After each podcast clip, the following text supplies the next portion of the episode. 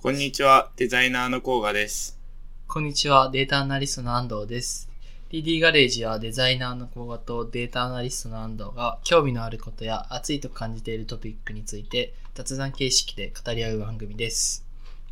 はい、よろしくお願いします。はい、お願いします。今回はあの、ちょっと雑談会みたいな話をしようとしようかなと思ってます。どうですか、最近？最近なんか、あのはいーめっちゃ小話をすると、うん。あの、僕同棲してるパートナーがいて、はい。あのー僕朝起きれないんですよ、マジで。はい。朝起きれなくて、あのーどうしても起きたくて、7時40分にうん。起きるっていう目標を掲げて1週間。はいはいはい。で、えっと、寝坊した、寝坊して、寝坊した分数かける1000円みたいな、10分単位で、10分寝坊したら1000円。うん。で、えっと、それをちょっと試験的に1週間やってみた結果、はい。あのー罰金が2、3万超えましたね。破滅ですね。そんな罰則を設けても起きれなかった。全然起きれなかったんですよ。まあ、そんなところは置いといて。いや、待って待って。な、なんで早起きしようとしたの？そういや、なんか、早、早起きしたらさ、QOL 俺上がるんですよ。なんか、ああ、早く起きれた、つってコーヒー飲みながらさ、はいはいはい。なんか、あの、メディアチェックして、ちょっと早めに仕事始めて、はいはいはいまあ、。仕事も朝集中できる、朝って集中できるわけですから、うんうんまあなんかその、なんだろうな、もう一日が進んでる感があるんですよ。うん、なるほどね。わかるわ、それは。うん。まあだって、普通に9時とか9時半から僕働くんですけど、うん。まあ、8時から働けたら、まあ、1時間け、まあ、その、わからないですけど、1時間、その、ロジック的には早く終われるじゃないですか。はいはいはい。まあ1時間1日長くなるってことは1週間で、まあ、平日だけで5時間時間ができるわけですよ。ありえない革命ですからね、こ 確かに。いやー、ちょっとが、頑張って、あの、れ。はい。これ以上罰金を多くしないように。いや、そうなんですよね。2万円ってことはえーっと、に、え？に ?200 分分くらいってこと？あれ？あ、200、に、僕、あの、正確にまだカウントしてなくて怖くて。うん。あのー、だいたい200分じゃないですね。えっと、20、ん ?10 分で、だから20分。んはいはいはい20、200分ですね。200分だから。だよね3時、3時間とか、4時間分くらい全部で溜まってる気がしますね。やば。ないですね、朝は。やば。4時間。全然早起きできてないじゃん。そうなんです企よ、画、企画倒れ感がある。まあ、そんなところは置いといて、なんか最近なんか買ったものがあって、はいはいはい。あのー、安藤くんに昔おすすめされたあの、アフターショックスっていう骨伝導イヤホン買って、ほうほうほう。ついに買いましたか。はい。まあなんか買った理由の背景としては僕結構ミーティングが、あの、本業多くて、うん。なんかイヤホン、耳がちょっと痛いくなるんですよ。まあ1日4、5時間もしてるとぶっつはいはいはい。まあそういう背景もあって、ちょっと、まあ耳の中痛くなるから新しいの買ってみたっていう感じではあります。おー、いいっすね。あの、僕は多分1年半くらいかな？社会人になってから少ししてからこう始めたんだけど、確かそんな感じだった気がするんだけど。いや、あれはね、本当に革命的に僕は良くておすすめしたんですけど、ようやく買ってくれたかって感じですね。僕買った種類がなんかオープンコミュみたいな、オープンコムかな、なんかあのえーマイクついてるやつ。あー、あの、伸びてるやつか。あの、あそうそうそうマイクの細い部分が。うんうん。んを買いました。ほうほうほう。うんどうすか？使い心地としては。で、なんか、あの、あ、そうですね、使い心地で言うと、なんか、使う用途としては、まあ、その、音楽聴くとかではなくて、どっちかっていうと、ミーティング用はいはいはい。を、で使ってるんですけど、まあ、いい点と悪い点あるなとは思ってて、いい点が、まあ、やっぱり耳の中に入れないんで、うん。えっと、その痛くなりづらい。耳の中は痛くなりづらいっていうのと、まあなんか、なんだろうな、その、ちょっと不快感がないんで、やっぱり。はいはいはい。と、マイク付きなのが、あの、結構いいかな、とは思ってます。ああ、なるほどね。確かにね。そうだよね。悪い点は、うんうん。単純になんか、音量が小さくなりやすくて、うんうんうんなんか結構マックスまで上げないと、音がなんかちょっと聞こえづらかったり、はいはいはい。あの、そもそも音質自体が普通の、僕結構いいイヤホンを音楽聴くとき使ってるんで、音質自体の差が感じやすいなとは思ってます。うんうんうんうんっていうのうんと、うんうんもう一個は、あの、僕メガネかけてるんで、耳にかけるときになんかその、ああ、あるね。耳の上になんか二つ乗っちゃうんで、ちょっと重さがあ,、あったり、そのなんか、メガネフレームを、あの、イヤホン自体で押しちゃうみたいな感じになっちゃって、これマスクつけるともう大変なことになるなとは思ってます。ああ、それ、それはめっちゃわかるわ。あの、僕もその悩みはあって、あの、外とか出るときとか結構、あの、使うんだけど、僕は逆に。はい。そういう時もマスクしなきゃいけないし、メガネとかサングラスとかつけなきゃいけない時とか、あの、めっちゃ耳の周りが忙しくなるというか、そうそうそうそう。それはね、あるね。うん。いや、でも、そうだよね。あの、思っ、言ってくれてる通り、あの、音質とかはやっぱり、全然その、他のヘッドホンとかには、比べようもないくらい、比べられないくらい全然悪いんだけど、で、なんか長時間使う時とかはね、別にいいかなとは思うかな。そうね。あのー、あと、これはなんか、イヤホン自体のメリットではないんだけど、うん。僕なんかパソコン2台と、まあ、携帯があって、うん。なんか Bluetooth の切り替え結構実はめんどくさくて、ああ、はいはいはいはい。なんでもう音楽聴くときはその Bluetooth の他のイヤホンで携帯で聴いてて、もうずっとパソコンと接続しっぱなしだから、うんもう結構使いやすいなと思ってます。ああ、なるほどね。もうパソコンとかミーティング専用にも使っちゃってるってことか。そう、いちいちなんか切り替えしたりうん、うん。しなくて済むんで、まあうんなんかさっとかけれるし、はいはいはい。まああとは単純になんかその、オフィスいるときとかは、その、このイヤホンしながら音楽聴いてたら、話しかけられても、あの、結構すぐ、なんか、あ話しかけられたり、その、外の音が聞こえやすいんで、うんまあなんかそういう場面で使いやすいなと思ってて、僕結構、あの普通のイヤホンがノイキャン聞くんで、うんうんうん、没入感があるんで、なんか使い分けはめっちゃしやすいなっていうところを感じました。あ、いいですね。なんか、おなんか自分ともこれ結構似たような使い方してて、こう、使い分けるみたいなところと、いいなと思った。あの、一個気になったポイントとしては、あの、マイクってどんな感じですか？いや、マイク実はですね、なんかマイクついてていいなとは思ってるんですけど、向こう側でどう聞こえてるのか全然わかんなくて、いや、まあそうだよね。いや、なんかどっかで試したいなと思ってる。あぜひそのフィードバック僕も聞きたいなと思ってて。はい。やっぱ、あれなんだよね、その、骨伝導イヤホンって音質とかクオリティとかをあんま僕は求めていなくて、うんうんまあそんな中でもこう、あのマイクとか、もし最低限確保できるとかっていうんだったら、あの考えようかなと思ってたところなので、うんうん。あ、いいですね。でもやっぱりなんかその、使い分けが結構音の聞こえ方が全然違うんで、うん。なんかスピーカーとイヤホンの間みたいな感じ。音の聞こえ方がするんで、るうんうんうん。なんか、こんなこと言ったら格好つけになるんですけど、なんか没入して仕事したい時とか、まあはいはいはいある程度外の音聞いて仕事したい時みたいなのってなんか若干僕の中で分かれるんで、うん。なんかそれがすごいいいなとは思いました。ああ、めちゃめちゃわかりますね。うん。いいですね。ちょっとなんかおすすめした商品を買ってくれて、さらになんか割と満足してるみたいなとこは嬉しいですね。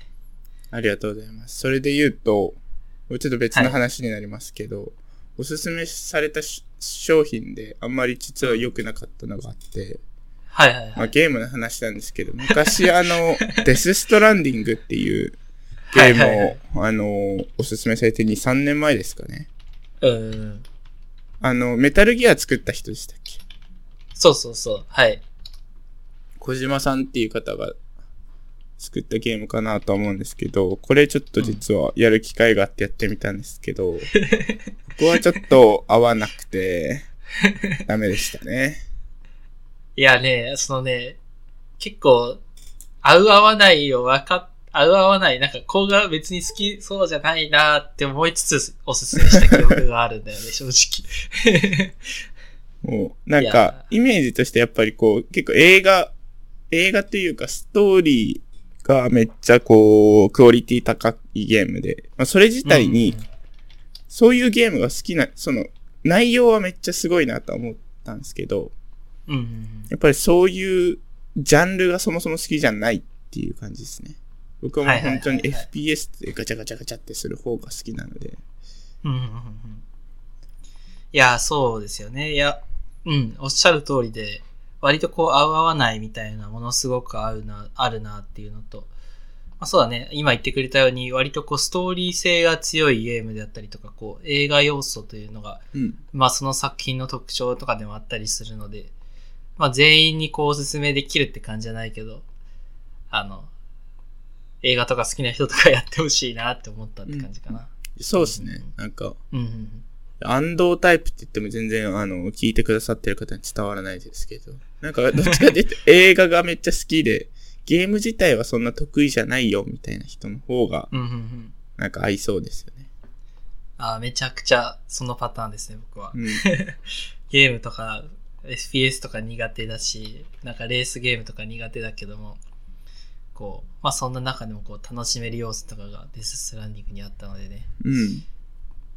まあ、そうだね、あの、ぜひとも、あの、これに懲りずやってほしいなと思うんだけど、あの、意外とこう、やっていくとそのストーリーだけじゃない要素とか、楽しい要素とか、まあ実はいろいろ散りばめられてはいたりするので、うん。うん。なんかお使い、お使いゲームってよく言われたりするんだけど、こう、なんか一つ一つの細かいミッションとかを達成していくみたいなうん楽しみ方とかも、まああったりはするのでね、あの、もし、またいつか気が向いた時に 触ってみてほしいなと思いますね。はい。ありがとうございます。はい。あの、ねちょっ、とあの、話進める前にさ、僕もなんか、あの、オーディオの部分でうん。補足というかしてもいいですか？あ、全然大丈夫です。うん。あの、こうが言ってくれたみたいに、こう骨伝導イヤホンであったりとか、あとこう没入するときのこう、イヤホンでこう使い分けてるって話してくれたけども、あの、自分も結構そこ使い分けしてて、うん。おすすめしたいものがいくつかあるんですよね。うんうん。で、あの、まあ、アフターショックス、あの骨伝導イヤホンとか結構メインに使っていて、例えば外出るときとか歩くときとかであったりとか、なんか本当に時たまたまこう、オフィス出社するときとかは、なんか、他の人の話も聞きつつ、なんか、音聞きたいみたいな時は割と僕も使っ、アフターショックス使ってるんですけども、あの、家で作業するときとか、やっぱこう、常にあの、ミーティングとか以外でも音楽聴きたいときは、アフターショックスとかじゃなくて、本当にこう、えーっと、まあ、デスクトップ、デスクに置く型の、あの、スピーカーを、うん。この前ようやく買ってですね。それが、あの、クリエイティブペブルっていうやつで、あうんうん。の、おしゃれで、あの、可愛いし、すぐ置けるし、あの、音質もそこそこいいみたいなので、めちゃくちゃ良かったですね、こうれ。なんか、あ丸はい。丸いタイプのやつで、こう、マットブラックみたいな感じの、えーっと、のデザインになってて、うん。これをまあ置いてるっていうのと、結構いいですね、これが。めちゃくちゃ。なんかこれはどうやって選んだんですか？えっと、まあ、すもともとこう、PC 内蔵の、えっと、PC 内蔵しているようなスピーカーであったりとか、あとは液晶を内蔵しているスピーカーを使ってたんだけども、なんかその調子が最近良くなくて、あの、新たにこう外付けのスピーカー買っちゃえばいいじゃんっていうのにようやく気づいてですね。うんうん。そこでこういろいろ調べてたら、割と YouTube とかでもレコメンドされてたし、うーん。あんまり効かないメーカーだと思うんですよね。ペブルとかって。クリペブルとかクリエイティブメディアっていうようなやつなんだけど。なんかそんな中でも、ソニーとかと比較しても、割とこう、安価で買える。今回僕が買ったのが、6000円くらいだったかな。うん。6000円くらいだったんだけど、安価で買えるし、あの、デザインがやっぱ可愛い。うん。なんか丸くて、なんか R2D2 みたいな感じの、僕もそれは思いましたイメ。ージで、あの、すごいデザイン可愛くて、あと、結構こう、家にずっといるし、うんあ。の、なんか、垂れ流しで音楽聴きたい時とか、割とそういうの使ったりしてます、うん。うん。うん。うん。で、あとは、なんか、それはこう、こう、なんて言うんだろう、バックグラウンド BGM とかで使うときに、このスピーカー使ってるんですけど、こう、ちゃんとこう、映画とか、あの、音楽を、音楽はあんま聞かないけど、映画とか見たいときは、逆にヘッドホンのソニーのワイヤレスノイズキャンセリングヘッドホンみたいなの買ってて、うん。うん。なんかこう、これは本当にちゃんと作品に没頭したいときはヘッドホン使って、BGM の時はさっきのクリエイティブペブル使って、なんかちょっと外行きたい時とかは、あの、アフターショックス使うみたいな、うんそんな感じで使い分けてるので、ようやく使い分けるようになったって感じですね。いやー、貴族ですね。いや、でもそんなに高いわけじゃないんだよね。すごい安価でできるし。まあそうですね。まあスピーカーで6000円でスパ良かったら結構いいですもんね。そうそうそう。半年くらい使ってるんだけど、全然良くて。あと、やっぱ、デザイン可愛いなっていうのが一番の推しポイントですね。確かに。なんか、そうだ、それで言うと僕もそういえばスピーカー買って、実は。はいはいはいい。や、おし、おあの、実は僕も貴族なんですよね。あのなんで、ー、あの、なんださっきから。その、骨伝導イヤホンと、Bluetooth イヤホンとスピーカーを分けてて、買ったのが僕、はいはいはい Google Nest Hub Max っていうやつ買って、あー、はいはい。なんかまあなんで買ったかっていうと、Google Pixel つい、買った時にめっちゃポイントが来て、なんか、あ、そうなんだ。欲しいもんなかったんでちょっと買って、あの、はいはいはいなんですかね、ご飯食べるテーブルに置いてるんですよ。まあ僕のへうん家そんな広くないんで、まあ、部屋全体にちゃんと聞こえる感じで。なんか背景としては普通のスピーカーでもよかったんですけど、僕んちテレビもなくて iPad が壊れちゃったんで、はいはいなんかその、もう、なんかこう、パソコン以外の、とモニター以外でこう、何か流せる端末がなかったんで、それと合わせて欲しいなと思ってたらちょうどいいのがあった。っていうのとね。まあやっぱりあの Google Pixel にしたんで、なんかいろいろこう、なんだその、音声デバイスも買いたいなと思ってて、うんかっていうのでちょっと試しにお金、ポイントがあったので試しに買ってみたんですけど、なんかよ、で、比較はしてなくて、比較してないのは、まあ、えそのポ、ポイントがあったからっていうだけなんで、特に比較はしてないんで、なんで、はい。はいとこと悪いところがあありますと。で、なんか、いいところに関しては、えっと、いや、意外とめっちゃ音が良かった。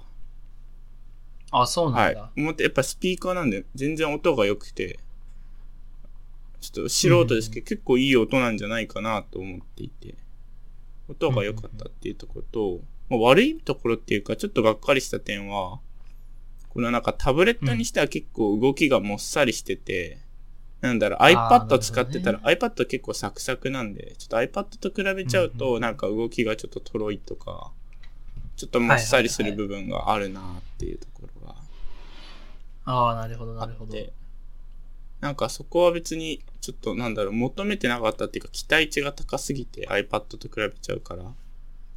なるほどね。で確かにね。でもやっぱりいいとこで言うと、ネットフリとか YouTube とか Spotify となんかうまく接続してるんで、なんか別になんかその他以外、それ以外で、僕 iPad 使うよと今のところ特にないんで、なんか本当に必要な機能だけ揃えて安価なので、安価では、iPad と比べて安価なので、なんかそれが僕は良かったかなと思います。あ、いいですね。なんか、これ自体初めて僕は見た。あの、Google Nest とか結構、ミニ、Nest ミニとか、うんうんミニとかだったら分かってたけど、なんかこれは、タブレットがついてて、へえ、あの、このタブレット自体を取り外したりでいやきるの、これできないね。もう置いて、電源つけっぱっていう感ああー、なるほど。じゃあなんかこう、iPad みたいにこう、なんて言うんだろう。布団に寝そべりながら見るとかできないそうそう、なんかリビングにいるとき音楽を流したり、まあなんかご飯食べながら、そのちょっとネットフリ見たりとか、どっちかっていうとあだんだんタイムで使うですかね。ああ、いいね。まあ、あとはこう、Android とかと割と親和性が高いそうそうそうとか。ってあるのかなアンドロイドと、あの、Google、なんだっけ。Google ホームとかと繋がってて、まあ天気読んでくれてニュース読んでくれたりとか。ああ、はいはいはい。まいわゆるこう、スマートスピーカーあ、的な。そうそうそうそう。うんうんうん。確かにね。いや、それはいいな。あの、結構こう、今家そんなに広くないから、うんなんか、スマートスピーカーとかあってもしょうがないな、みたいなの思ってたけども、なんかこう、ご飯食べるときとか、そういうスポットで使うっていう楽しみ方があるんだったら、うん割とありかなとちょっと思った。うん、うん、うん、うん。いいな。うんうんうんなんか、っていうのが、僕もそういえばスピーカー話ではあったかなとは思ってます。はいはいはい。ちょっとあの、もう一個さ、最近気になってるプロダクトを、うんせちょっとどうせなら説明し、紹介したいんだけど、あの、昔さ、なんか、あの、ちょっと話したかもしれないけど、なんか家とかにいると、なんかあんま外、なんか閉塞感があって、僕はこう、ディスプレイとかにずっと山登りとかの動画を垂れ流してるみたいな話をはい、はい。もしかしたらしたかもしれないんだけど、なんかね、もう本当にそれだけに特化した、あの、プロダクトがあるっぽくて、それがこう、今、ショーノートに貼ったんですけど、 Atmoph っていうプロダクトですよね。で、これはまあ何かっていうと、あの、まあ結構デカめの、あの、縦長のウィンドウにある、ウィンドウの、えープロダクトで、これがまあ大きなディスプレイになってますと。で、何ができるかっていうと、もうただ単純にここ、これ、このでっかい縦長のディスプレイを壁にかけることによって、うん。あの、なんか景色とか外にいる体験をさせてくれるみたいな話であったりとか。ができるものになってますと。で、まあ僕まだこれ購入するかすら迷ってなくて、ただ単純になんかいいなみたいなの思って、インスタとか眺めてたんだけど、はい。なんかね、いろいろ、これちょっと さっきの話だけど、あの、デスストランディングとかとコラボしてたりとか、スターウォーズとかとコラボしてたりとか、なんかこう、家にいつつも、あの、綺麗な景色とかが常に流れてるみたいな話とかがうんうん。できるっぽくて、なんか面白いプロダクトだな、ちょっと思いましたね。これ実は僕も、これじゃないんですけど、欲し、欲しくて、はい。ちょっとプロダクト名が全然今思い出せなくて、ちょっとうん申し訳ないんですけど、これいわゆるなんかその、あの、スタンドアローンのモニター、モニターじゃないか。なんか、その、うん、うん、うん。アート、なんかアートボードの中にこう、ディスプレイが埋め込まれてるタイプなんですよ、ね。はい、はい、はい。僕もそうか、実はなんかはいはいはい2年前くらいにあの、ベータっていう、なんか、あのベーこう、最先端のプロダクトをうん。売ってるところがあって、元は多分 EC で始まったんですけど、今、日本に結構いくつかあって、有楽町と渋谷とかにあるんですけど、うん、うん。聞いたことあるな。行ったことないけど。僕なんかたまにちょこちょこ行ってて、まあ結構面白いプロダクあいいなト売ってるんですけど、なんかこの中で、もうほぼ同じですね。この中身がアート。うん、うん、うん。あ、いいね。あの、それは paintings みあ、たいな。そうそうそうそう。う。うん、うん、なるほど。バージョンのものが売られてて、いやー、これめっちゃ家に欲しいなと思って、なんか一個アート買っても、なんか正直、うん引っ越したら、なんか部屋と合わなかったりとか、あアートありき次第でずっとなんかそれ変わんないなというのはちょっと思ってて、でもなんかいろいろ変えれるんだったら、なんかかっこいいなと思ってたんですよ。あーちょっともし分かったら、あの、そのプロダクト名聞きたいな。後ででもいいので。確かにね。なんかこれ、多分今までもさ、ここ数年きっと、あの、まあそういうディスプレイとかが安くなってきたりとか、ソフトウェアの発展とかで割とこう、求めやすくなってきつつあると思うん暑くなってきたんだなって思うけど、こう、巣ごもり需要というかさ、うんみんな家にいる中で、よりなんかそういうのに対してこう関心が高まっているな、みたいなのを思って、うんなんか今の時勢に合っているというかさ、うんうんまあでもね、ちょっとまあ実際に買うかどうかは迷っているんだけど、あの、いや、わかる。めっちゃ高いんですよね、実は。そうそうそう、意外と安くないっていうね。っていうのが、まあでも、そうなんだよね。はいはい。あいや、僕も、あの、思ったより結構いい値段がするんで、なんか、すぐ、うんうんあ、いいなと思ってパッと買える値段では全然ちょっとないんですよね。そうなんだよね。まあ、なんかでもそう思ってたんだけどさ、あの、でも、絵画とか買うときってやっぱそれくらい、それって安いくらいだよなと思ったりするんだよね。あの、うん絵とかいいやつだったら、まあ5万から10万とか普通にするしさ、うんうんまあそうなった時にこう、なんか、長期的な投資というか、それの一個買っていろんな景色とか、アートとか楽しめるんだったら、うん。なんか家に一個あっても良いのかな、みたいな思ったりして、ちょっとそこのね、なんかバランスというか、あの、自分の中で、まだこう、買いたいって頂点まで達してないんだけど、なんかいいなと思ったら買うかもしれない。うんうんしかもなんかこのアトモフってなんか京都の会社っぽくへてー、京都にオフィスがあるみたいで、なんかそれもいいなって思ったりして、あの、ね、ちょっと気になってるなって感じですね。いや、そうですね。なんか、さっきそういえば見つけたので、あの、はいはいはい僕が言ってたやつが見つけれて、なんて読むのかな、ショーノートにちょっと貼ったんですけど、 Meural Meural、Meural Canvas。ってえー今だともうヨドバシとかでも売ってるんですね。ああ、ああ、なるほどね。ああ、本当に一緒だね。確かに。これがデジタルなんだ、モニターの。なんか、当時は全然なんか最先端みたいな感じで、2、3年前ですかね、僕見た時は。うんうんうんあ、でも結構ちっちゃいな、うんサイズ的に思ってたより。あ、でもこれくらいでもいいよね。なるほどね。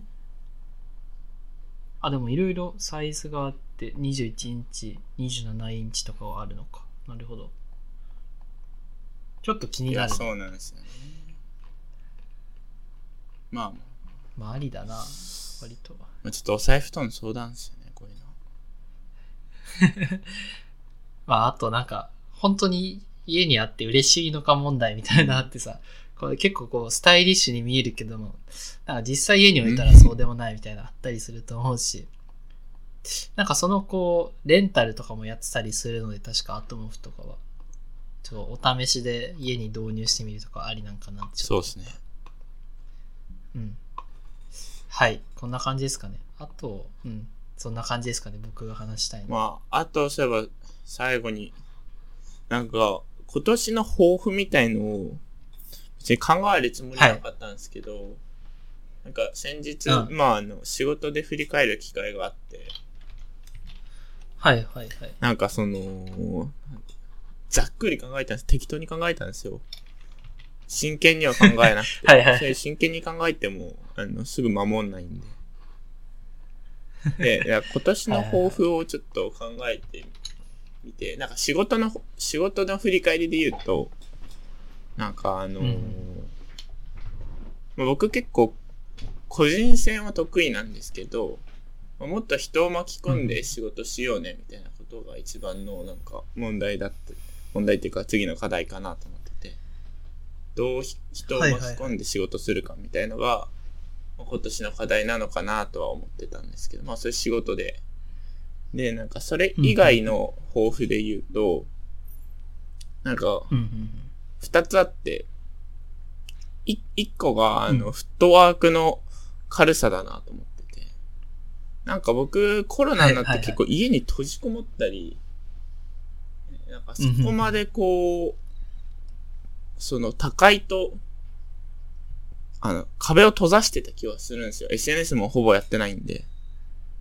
もう自分の世界を作り上げてしまったんで、なんかあんまりその外の情報とか キャッチアップできてないなと思ってて、なんかもうちょっとフットワーク軽く、こう、いろいろ、こう、勉強とか、勉強に関してもうちょっと外とつながりたいなっていうのはあって、まあ2個目にほぼつながるんですけど、なんか、一昨年とかは結構すごいインプットの時間に割いてて、本も結構100弱くらいをよ読んだりしてたんですけど、まあ、去年はもうほぼアウトプットに集中してたんで、なんかあんまインプットする時間がなかったんで、なんかそのバランスを今年は整えたいなと思ってて、インプットとアウトプットってまあ表裏だと思うんで、アウトプットしてた時にもインプットすることあるし、なんかずっとインプットしててもアウトプットしなかったら全然インプットのもの忘れると思うんで、なんかその調整をしたいなとは思ってて、それに対してもっとフットワーク軽く、あの、いろいろ始めたらいいなとは思ってました。なるほどですね。はい。まあ、急な、あれですね。急な今年の抱負ですけれども。急だったな。あと結構真面目だった。いや、最近それちょっと思って、いや、僕別にうん誰にもこれ言う機会がないんで、なんかこう、後から振り返った時に、あ、これ言ってたなって思い出さないと、頭の中から。なんか逃れちゃうんで言っとこうと思って。お、大事ですね、それは。ちなみに、いいですあの、無茶ぶりですけど、安藤くんはなんか、抱負とか抱えたりしてるんですか？そうだね。一応、一応、あの、新年の正月時に結構考お、えて。偉いっすね。やっぱり、さすがだな。いや、でも、言うてもそうだね。なんか言ってくれたように、こう、やっぱりなんか、いろんなもの見たいみたいな話とか、インプットとかしたいみたいなのは、僕の中でもありつつ、あとは、結構仕事の方も、なん割とこう、なんかここ半年間くらいとか、あの、まあ、新卒で入って2年目みたいなところで、2年目の中でこう、いろいろやれてきたので、なんかその中では結構こう、会社でやらなきゃいけないこととか、やるべきこととか結構慣れてきたな、みたいな自分の中ではあって、で、結構が柄にもなく、なんか最後の半、去年の半、最後の半年とか、割となんか仕事頑張ってたな、うんみたいなのがあって、で、こう、まあ今まででやってなかったこととか、仕事の中でこう、新たなこと挑戦していきたいな、みたいのが、まあありますね。いいですね。一つ目は。そうそう。あとは、あの、私生活とかの話だけど、なんか僕はこう、インプットもそうだけど、アウトプットの方をちょっと変えようかなって最近思っててですね。割とこう、今まではブログであったりとか、まあこのポッドキャストとかでアウトプットの機会設けてたんですけど、ちょっとあと一つくらいチャンネルを増やそうと、今企画している最中ですね。まだ秘密ということですか？で、そう、まだ具体的なところは秘密で、もしかしたら一生、ここでは話せないかもしれないんだけど、あの、今週、ちょうど今収録して、今週末とかにちょっと一緒にやろうみたいなのを持ちかけよう、ちょっとピッチをしようと企画書を書いてたので、あの、なんか新たな、そうですね、ここあと1、2か、最、うん、2022年の2月とか3月の間に1個、あの、新たなアウトプットのチャンネルを増やそうかなって思ってますね。多分実は同じ、僕もちょっとそのチャンネルで、いや、あ、そうなんですね。言いたいことは多分わかる。わかんないですけど。いや、なんか多分、うんあの、僕もチャンネル増やしたいなと思ってて、あ、そうなんだ。うんはいはいはい。ここで言う機会はないかもしれないですけど。いはいはいはい。や、そう、考えることは同じですね。やっぱね、なんか、割とこう、今のこう、DD ガレージとか、このポッドキャストとか、なんかやっぱやってきてよかったなって思うことは多くて、うん、うん、まあ、それは結構もう自分のためだけなんだけども、うん、うん。